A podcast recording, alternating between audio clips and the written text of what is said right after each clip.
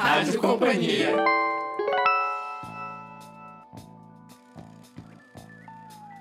Bem-vindo à Rádio Companhia, o podcast do Grupo Companhia das Letras. Aqui é Fábio Errara e esse é o 25º programa e é um programa especial. O dia que esse podcast vai pro ar, no dia 21 de setembro, são cinco anos da editora seguinte, o selo jovem da Companhia das Letras.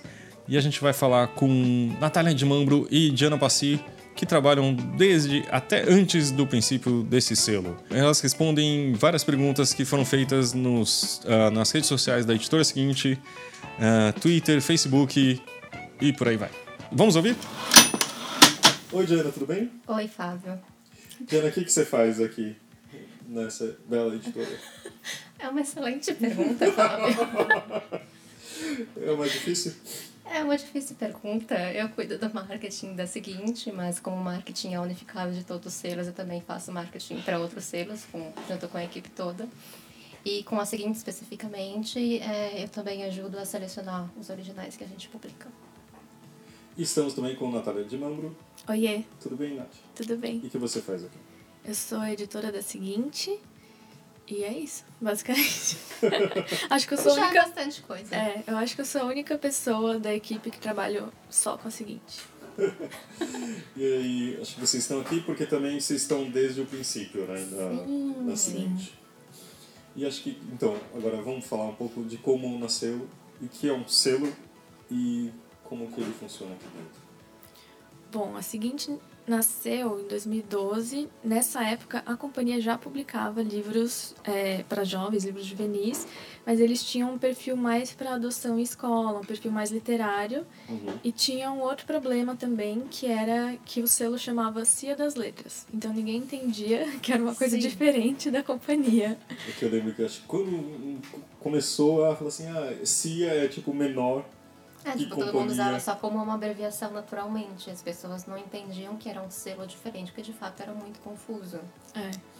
E aí a seguinte surgiu num contexto que outros selos também surgiram, a Paralela, a Portfólio, que era um momento que a companhia estava se abrindo mais para outros públicos, entre eles o público jovem, mais especificamente a literatura jovem adulta, o IA, que é o foco da seguinte, que a gente não publicava antes e passou a publicar.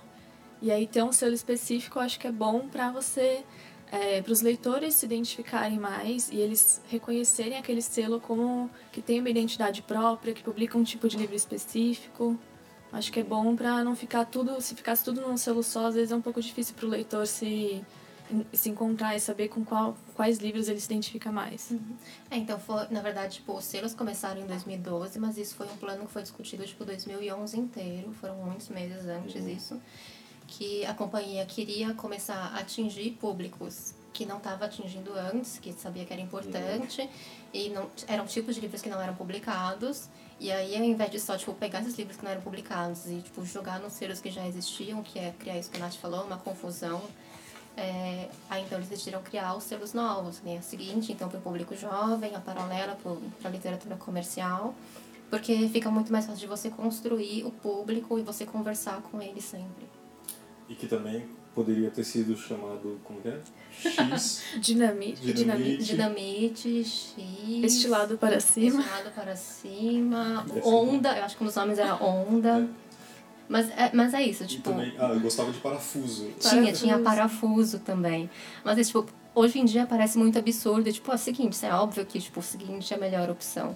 Mas quando isso é, foi uma votação interna, e, e eram só, tipo, palavras e um e-mail para você escolher como que vai se chamar o selo, tipo, todas as palavras eram igualmente possíveis e absurdas. Não tinha uma que se destacasse, tipo, ah, sim, nossa, essa é obviamente melhor. Tipo, é muito mais difícil você escolher o nome de uma editora do que parece. Ah, mas que bom que o seguinte prevaleceu, Sim, porque que claramente, tinha hoje em dia é algumas claramente opções, melhor. Sim, algumas opções, tipo, mesmo depois de um tempo, não, não teriam dado certo. Dinamite. Mas é que. é, e tinha algum significado? Ou a gente agora consegue ver porque é uma pós-explicação? Eu tenho a minha interpretação, não sei se ela é real. Mas sério. Eu penso, tipo, ah, é- onde você vai encontrar a sua leitura seguinte, a sua próxima leitura, não sei. Ou também então, seguinte... tem isso. Eu penso também na questão, tipo, do, do público, sabe? Que é um público que tá crescendo e que, tipo, vai ser o nosso futuro. Ah, bonito isso. A gente pode usar isso até como assinatura do, a partir de agora. Também tem essa ideia de futuro de tipo. É, sei lá, o que, o que você vai ler depois e coisas Uhum. assim. É, eu gosto, achei boas. E a gente também colocou ah, nas redes sociais para as pessoas perguntarem para vocês. E aí a gente tem um monte de coisas que tem aqui.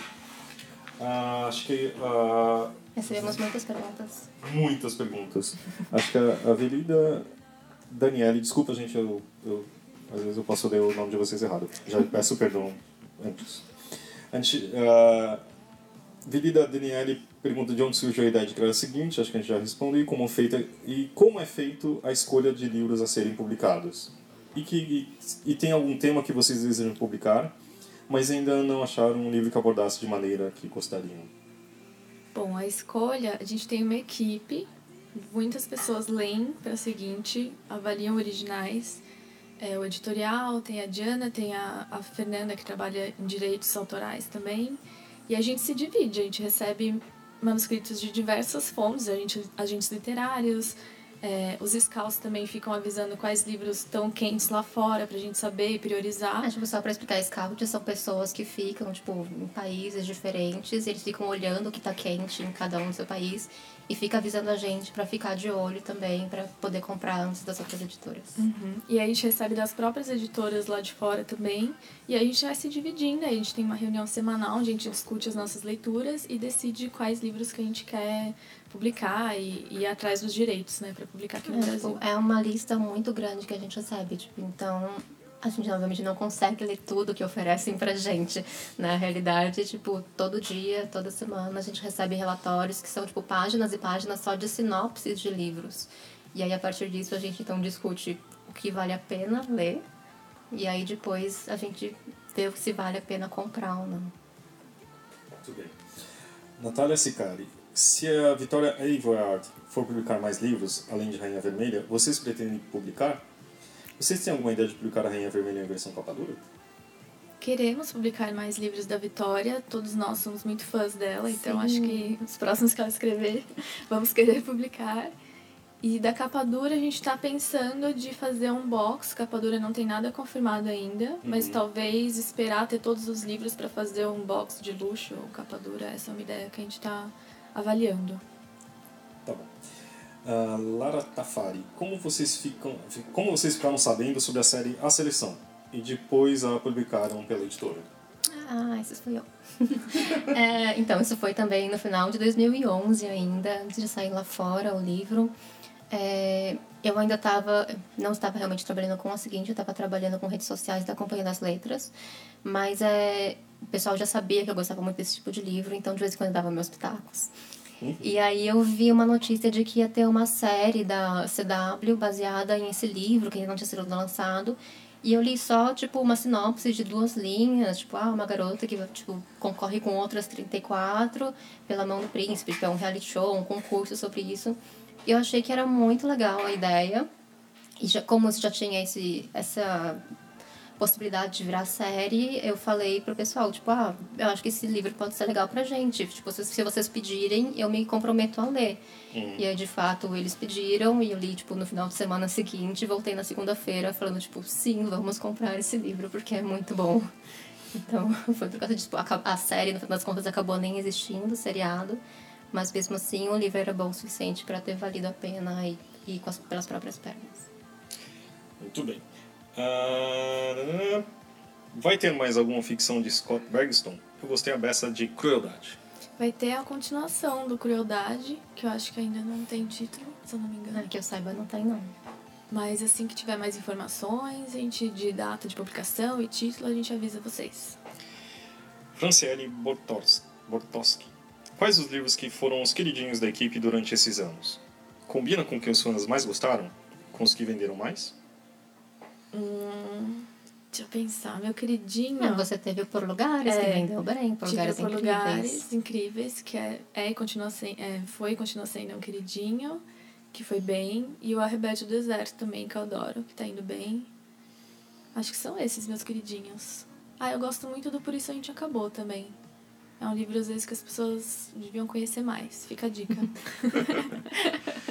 Jana? Ah, então, como são meus queridinhos, tipo, mesmo quando vai bem, eu sempre gostaria que, tipo, mais gente lesse. Porque essa questão, tipo, nesse trabalho é meio como... Sabe quando você lê um livro e aí você gosta muito e você quer, tipo, colocar na mão de todo mundo para ler? Então, quando você trabalha na editora, é meio como se fosse seu trabalho, você, tipo, convencer todo mundo a ler. Então é uma vantagem. Só que aí então, tipo, tem livros que eu queria que. Porque é isso, eu quero que todo mundo leia. Então, obviamente, nunca tô satisfeita. Tipo, entendeu bem, mas não é todo mundo ainda. Em todos os livros. Mas né? tem o Frank, que é seu queridinho. Então, meu queridinho, tipo, o mais queridinho é o histórico infame de Frank Landau Banks, da em Lockhart, porque foi muito importante pra mim, eu acho a história incrível. E, tipo, mas é isso, tipo, ele vendeu bem, mas eu queria que todo mundo lesse. Não é o suficiente ainda. Não é o suficiente. Ah, Camila Cavalcante pergunta: Vocês pretendem fazer mais edição da Flip Pop? E se sim, pretendem chamar autores internacionais para o evento? Sim! Já estamos pensando na, na próxima Flip Pop. A ideia é que a Flip Pop seja um evento anual. E sim, assim como a gente chamou a Owen Hamilton e o Benjamin Leary Sainz esse ano, a ideia é ter convidados internacionais no próximo também. Para quem não conhece, a Flip Pop, o que é ou foi? Foi um festival mais divertido. Foi um fim de semana inteiro só dedicado à literatura jovem aqui em São Paulo. E contou com autores nacionais de várias editoras e esses dois internacionais que a Sim. Diana falou. É, foi um festival que a gente criou porque a gente percebeu que não existia um festival focado no público jovem no Brasil. É, por mais que tenha, tipo, bienais e outros festivais e tudo mais, que de vez em quando chamem, tipo, autores de público jovem, não existia nada focado nesse tipo de leitor e a gente resolveu criar o nosso próprio. Muito bem. Rodrigo César, como vocês tiveram a ideia do canal? Acho que ele está falando do. Do é o YouTube? seguinte, acho que deve ser Ah. do YouTube, que é o melhor canal de YouTube. Vocês têm que seguir. É incrível. Sigam nosso canal. Ah, bom, aqui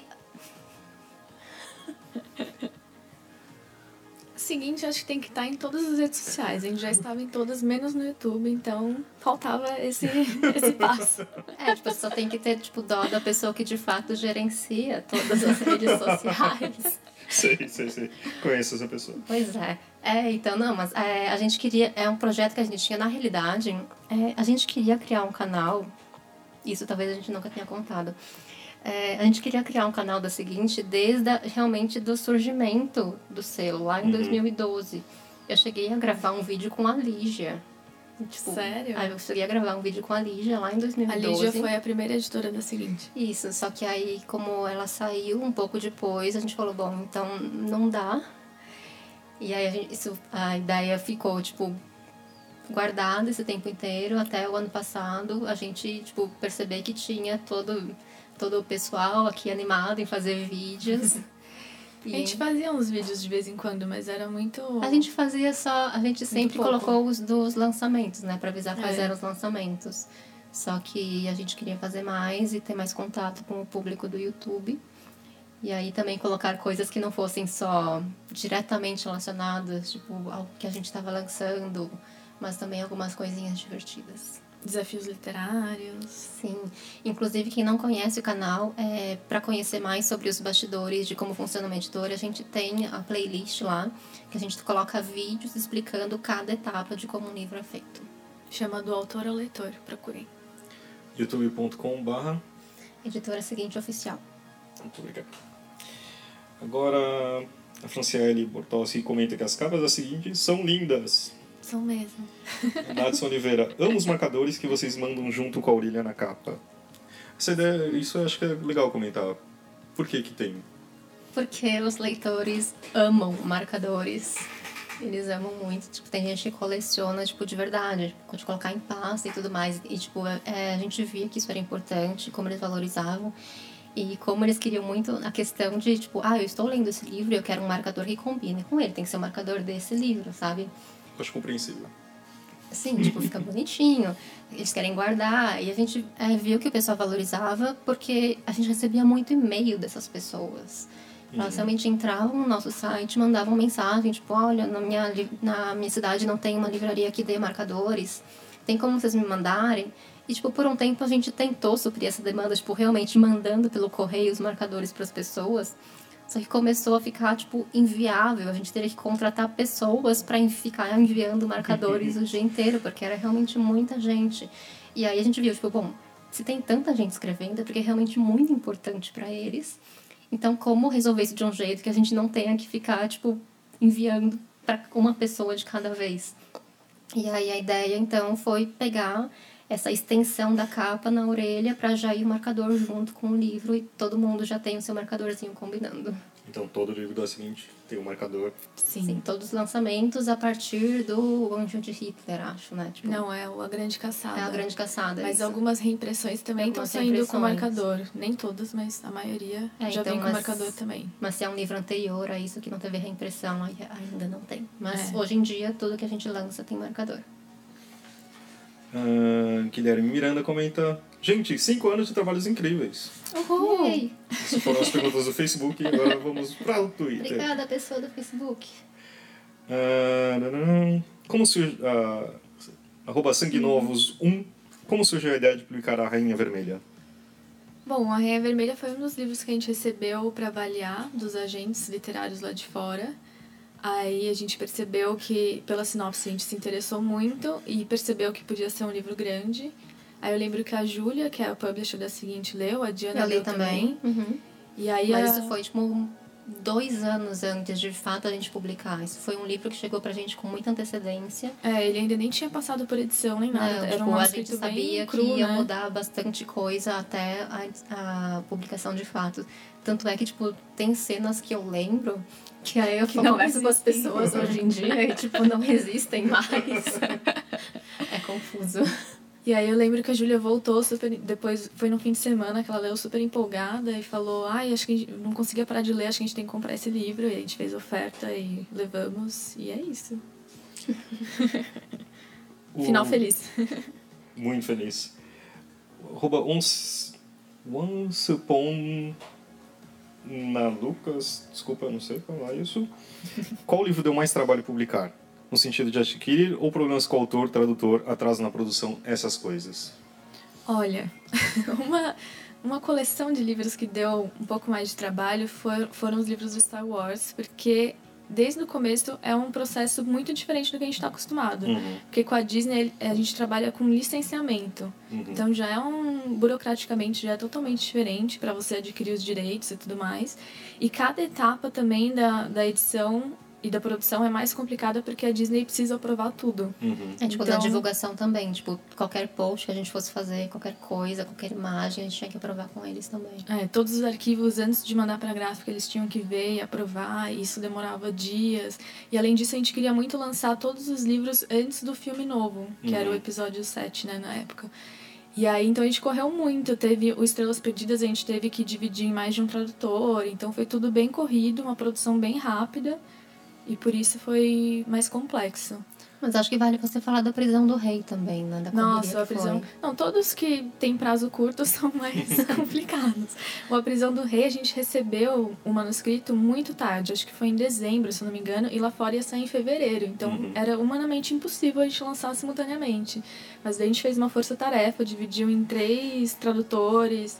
A preparadora também teve super pouco tempo. Eu li o livro num fim de semana para liberar e seguir para produção. E aí foi super corrido e aí a gente conseguiu lançar em março, né? Um, com um foi mês só, só atrás. um mês depois. É, de atraso. Porque um livro, geralmente, esse processo todo demora muito Sim, demora, mais. sei lá, seis meses pelo menos. E a gente fez em três, basicamente. Metade. É, então, por isso que quando as pessoas falam, ah, lança simultâneo, então. É, é tão... depende. Às vezes dá, às vezes não dá. Ah, eu lembro que o, o Por Lugares Incríveis também foi um pouco mais complexo porque ele tinha muita citação de outros livros dentro. Uhum. Então eu lembro que na parte de edição foi complexo ir atrás de, dessas citações, de fontes bonitinhas e tudo mais. E também porque a gente inventou que no final do livro a gente queria colocar um mapa de Indiana com todos os lugares por onde a Violet e o Finch passavam, os lugares que existem de verdade. Então isso foi também uma iniciativa nossa. Tudo que a gente inventa acaba dando mais trabalho. Mas valeu a pena. O Bárbara escreve: Vocês acham. Quais vocês acham que serão as próximas tendências para o mercado de livros para jovens? Pergunta de Nossa, 20 bilhões é, de dólares. Eu acho né? muito difícil isso. Eu acho que a gente está numa época meio entre tendências, né? Uhum. A gente teve várias ondas. Teve a onda da distopia, da Culpa das Estrelas, que puxaram outros livros também. E, mas não sei, agora também eu não. Estamos aguardando a próxima tendência. Se a gente soubesse. Tipo, uma grande tendência, assim, tipo, se a gente soubesse, a gente já tava rico.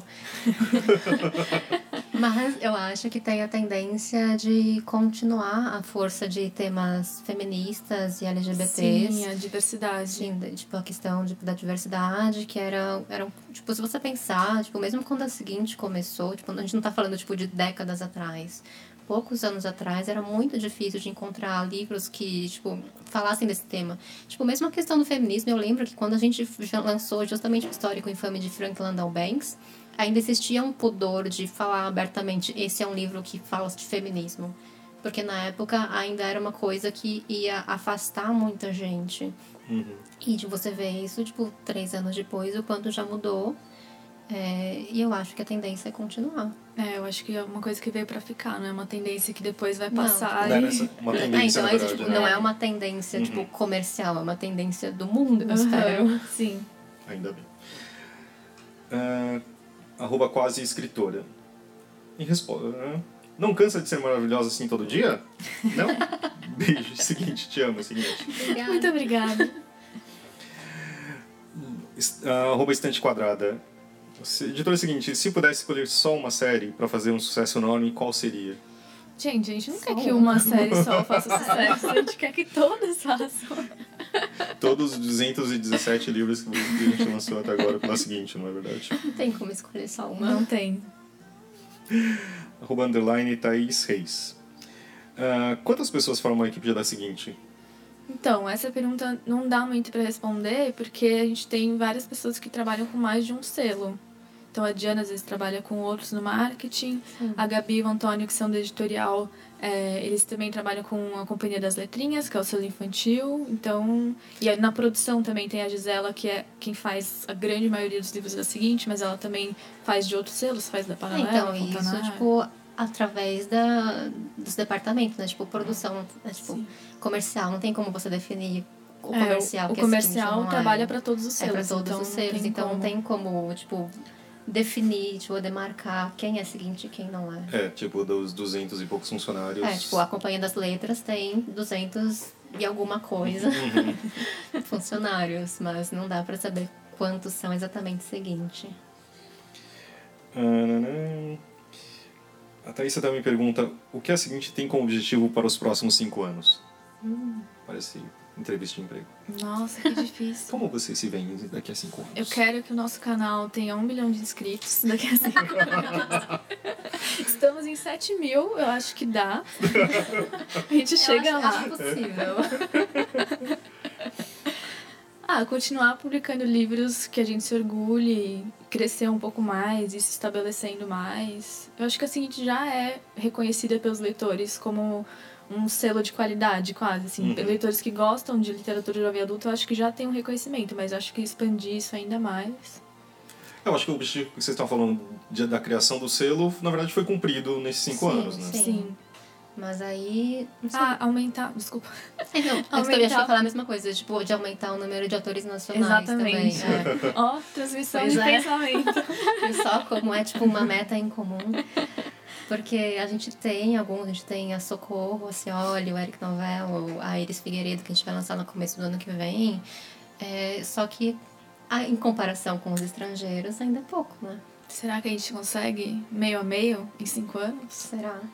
Vamos ver, tipo, daqui a cinco anos você marca outro podcast, Fábio, Tá e a bom. gente vê. É. Em 2022? Isso. A gente vê as metas Humanas. alcançadas. Boa. Muito bem. Vamos ver. Um milhão, 50%. então tá bom. Ah, quem mais? A gente, aqui, a leitora viciada pergunta sobre a ideia da criação da seguinte, a gente já respondeu. Acho que também ah, o Trios diz perguntar sobre a escolha de livros estrangeiros, para como é feita a escolha de livros, acho que a gente já falou também. Ahn, livro Terapias pergunta qual livro da editora seguinte é o mais vendido. A seleção. A seleção. Mas se você contar os que já eram publicados antes do selo e que depois entraram pro selo, acho que é um É o Mundo de menino do Sofia. pijama, não é? Eu achava que era o. Mundo de Sofia. Eu acho que é o Mundo de Sofia. É, eu acho que é o Mundo Sofia. Que eu acho que é o mais vendido Isso. É um dos mais vendidos editora, do grupo, em né? geral. É, não, eu lembro que é verdade. Tipo, antes era tipo um dos primeiros do grupo em geral, é verdade. É, então, tipo, então, Mundo de Sofia, Menino, Menino do Pijama É, também vende é, bastante. É isso, tipo, os que eram Cia das letras antes, é, esse selo foi extinto e aos poucos, quando for, conforme eles foram sendo reimpressos, eles viraram o seguinte também. Uhum. Então, se for contar esses que não nasceram como o seguinte, mas viraram, É, tem é o Mundo de esses. Sofia. Mas só, só o seguinte só é o a seguinte é a seleção. seleção. A underline é, é, é, desculpa, mas é bem difícil. Underline é Oliveira. É a Amanda. Tá bom. Oi, Amanda. Vai ter mais Sarah Dressen? Sarah Dessen, sim. Continuamos publicando os livros dela, lançamentos e catálogo. A ideia é publicar pelo menos um por ano. Então, esse ano vai ter o Só Escute. A gente já lançou Os Bons Segredos e Uma Canção de Ninar. E aí vamos ver qual vai ser o do ano que vem. Ó, estão perguntando diretamente pra Diana, inclusive. Pra mim, Uh, Lori BPV. é a Lorena. Oi, Lorena. Que livros vocês tiveram muito orgulho de ter publicado por tratarem de assuntos menos falados?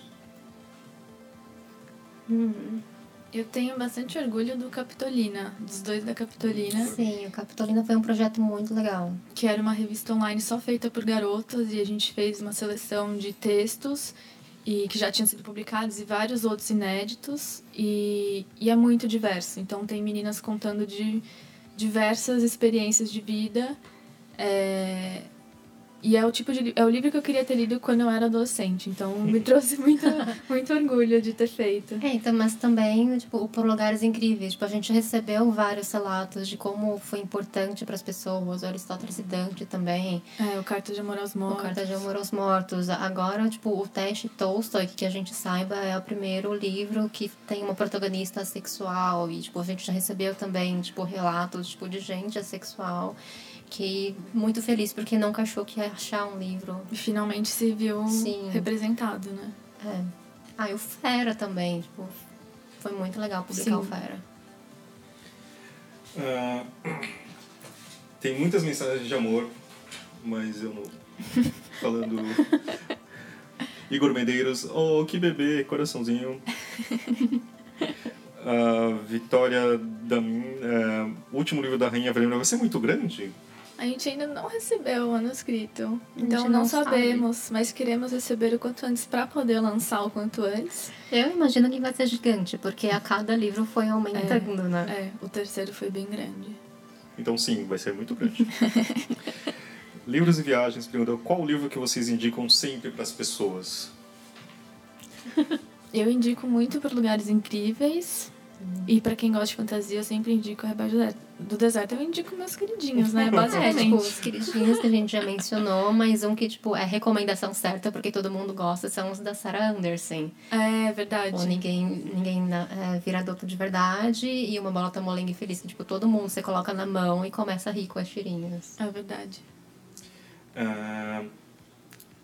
F- Fernanda Karen pergunta, quais são as novidades de autores nacionais na seguinte? Bom, ano que vem teremos livro da Iris Figueiredo, que é o primeiro livro dela que vai sair pela seguinte. É, o Eric também está trabalhando num livro novo, se eu não me Sim, engano. ele está. Tem que ficar cobrando. Fica aqui, oi Eric. e o que mais? Mandem pra gente seus originais, gente. Autores nacionais, queremos receber. Estamos aqui esperando. E uma pergunta minha, na minha ignorância, tipo, qual a diferença que tem entre o- a linha de falar assim, ah, livros para jovens e outro? Tem alguma diferença isso? Como assim? Tipo, quando você fala, ah, livros tipo YA ou para jovens adultos, etc., qual que é a dif- principal Ai, é diferença? muito de- difícil é, definir o que é a literatura YA. Muita gente define pela idade dos protagonistas. Então, se, ele, se eles estão nessa faixa etária de 14 a 17, 18, seria um livro jovem adulto. Mas eu acho que é muito mais que isso. Não basta Uhum. ter um. Tem livros adultos com protagonistas jovens. Então, tem que tratar de temas relevantes para esse público. É uma série de coisas, né? Então, e mesmo a questão de, do termo Young Adult, que não tem exatamente um, um equivalente aqui, porque o que existia aqui era só, tipo, infanto-juvenil, que era o mais próximo. Só que a infanto-juvenil é mais... É, mais compreensível que você considere só, tipo, pessoas até os 18 anos, tipo, só, tipo, teenagers. Sendo que o Young Adult, na realidade, é uma, é uma faixa etária que vai mais ou menos até, tipo, os 20 e poucos, até os 25 você poderia considerar. Mas é uma coisa que, tipo, é isso, não tem como definir, tipo, não, não existe um consenso sobre o que é, o que seria o IA e o que não seria o IA. É muito mais realmente sobre o tema, é, são as, é, a primeira primeiras experiências das pessoas, tipo, primeiras, é, primeira vez que eles estão tendo que, tipo, passar por grandes dificuldades, talvez uhum. sozinhos, sabe? Tipo, uhum. não só... Tipo, são pessoas que estão saindo do círculo só, tipo, familiar e aprendendo a descobrir as próprias personalidades uhum. e como que eles lidam com o mundo sozinhos pela primeira vez. É, eu acho que tem muito isso de formar sua própria identidade, descobrir quem Sim. você é e seu lugar no mundo. Acho que isso é um tipo, tema bem. Romances de formação, algo assim? É, é que às vezes romances de formação pega um período muito grande, né? Desde uhum. criança até adulto. Então é uma parte, tem a ver com de formação, mas bem específico dessa uhum. transição Entendi. da juventude, uhum. né? Sim. Tipo, é meio que você descobrindo quem você vai ser na vida, sabe? Muito bom. Acho que também a gente falou de autores nacionais, mas tem alguma coisa de autores estrangeiros para o próximo ano, final do ano, o próximo ano? Nossa, muitos. Muitas coisas. Temos séries novas, temos muitas Você falou isso, eu comecei a pensar em todas as coisas que eu preciso ler ainda. Calma, respira. Causa do ano que vem. A Diana voltou hoje de férias, então ela tá um pouco ansiosa. Estou encontrando todas as coisas que eu ainda preciso fazer. A gente ainda vai fazer um vídeo com todas as apostas do ano que vem. E aí, a gente falou de algumas na Bienal Sim. também, né? Que vai ter livro novo da Ava Adelaire ano que vem. Sim, os últimos volumes de série, vai ter o último da Rebelde do Deserto, o último da Rainha Vermelha. Tem a continuação do Ceifador. Continuação da Melodia Feroz. Tem o When We Collided, que a gente falou também. Sim. Que é um livro bem legal para quem gostou do Por Lugares Incríveis que mais? Tem o Scary, que é uma série nova de fantasia, que tem uma protagonista feminina e dragões. Tem dragões, sim. Dragões. tem o do Daniel Handler. Ah, é, o Clube dos Oito, que é o primeiro livro que ele escreveu. O Daniel Handler, pra quem não sabe, é o Lemon Snicket, é o, a personalidade real dele. É o representante oficial do Lemon Snicket. E acho que é isso. Ah, o uh, que vocês mais gostam e o que não gostam tanto de trabalhar na seguinte? Nossa, não tem o que eu não gosto, eu acho. Eu gosto muito de poder ler os livros antes que todo mundo. Esfrega na cara das pessoas. Adoro sempre jogar na cara. Mas aí é um problema, Nath, porque a gente lê antes, mas a gente não tem com quem comentar. É, entre a gente, né? A gente tem que comentar. Eu sei, porque... mas tipo, quão frequente é que duas pessoas é, da equipe é consigam difícil, ler É verdade, a gente tem que guardar todos os comentários por muito tempo, isso é um pouco ruim. Sim. Mas eu gosto muito do contato com os leitores também, de ler os feedbacks, os comentários, as resenhas. Eu fico muito feliz de ver como os livros que a gente escolheu e que a gente publicou é, atingem os leitores, né? Uhum. Como eles recebem isso, é muito legal. É, tipo, nesses cinco anos foi muito legal ver o quanto o público abraçou a gente de fato e começou a confiar na gente, no que a gente publica. Foi muito legal ver eles, tipo, vindo atrás da gente, porque uhum. eles perceberam que os livros são legais, eles gostam também. É bem gratificante, né? É muito legal. E a parte não tão boa? Tem alguma? Ai, não sei, gente.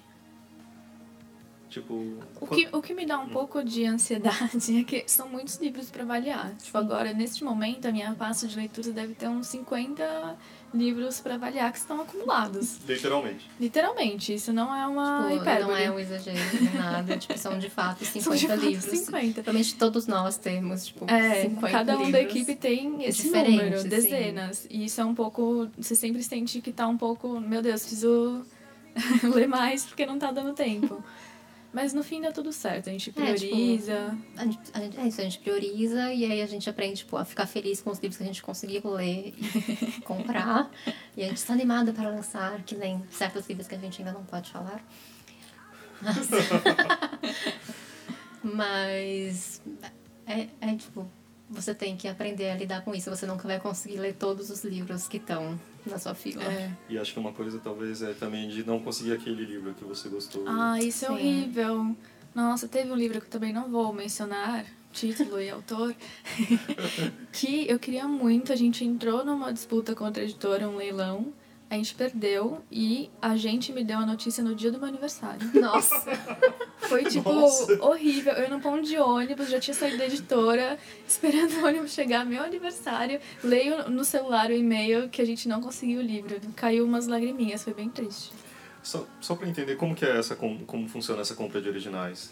Então, quando tem mais de uma editora interessada num livro de fora, pode acontecer esses leilões, que daí os agentes organizam rodadas, que a gente vai fazendo as ofertas, que normalmente as- as ofertas são compostas de um adiantamento, que é um valor que você vai pagar já de antemão, Uhum. sobre os direitos autorais, e também uma porcentagem de royalties, que são os direitos autorais que vão ir para o autor. Uhum.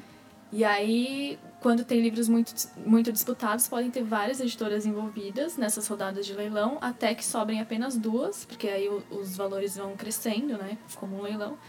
E aí, quando sobram as duas últimas, eh, os agentes pedem as melhores ofertas dessas duas editoras, e aí os agentes e os autores escolhem qual vai ser a editora que vai que vai publicar o livro no Brasil. É bem complexo.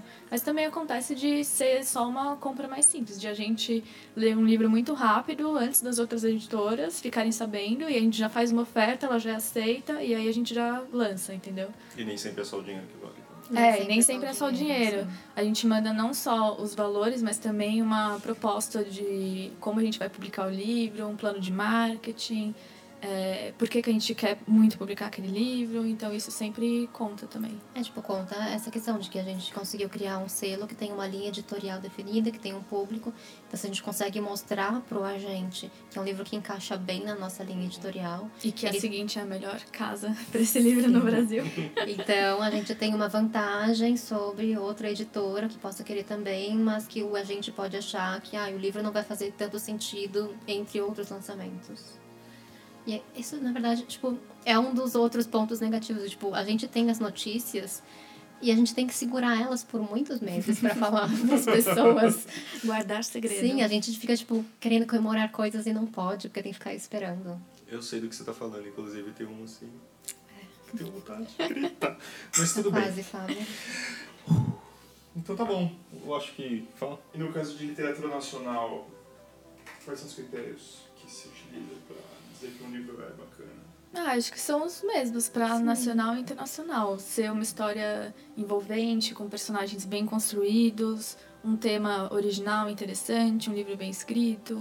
É, tipo, uma coisa que eu, eu sempre me pergunto quando eu tô avaliando um livro é se é uma história que me faz é, querer sair correndo e falando pros meus amigos lerem também, quando eu termino de ler, sabe? Tipo, não só, ah, essa história foi interessante, mas se foi, tipo, uma experiência legal o suficiente pra eu querer sair realmente recomendando para as outras pessoas. E outra coisa é que é, a nossa alcunha é, tipo, o selo jovem da Companhia das Letras. E a Companhia das Letras tem toda a questão do, de, construir, de construção de catálogo. Que a gente não vai só atrás, tipo, do que é modinha e tudo mais. E, e aí, ano que vem, tipo, o livro desaparece porque não importa mais.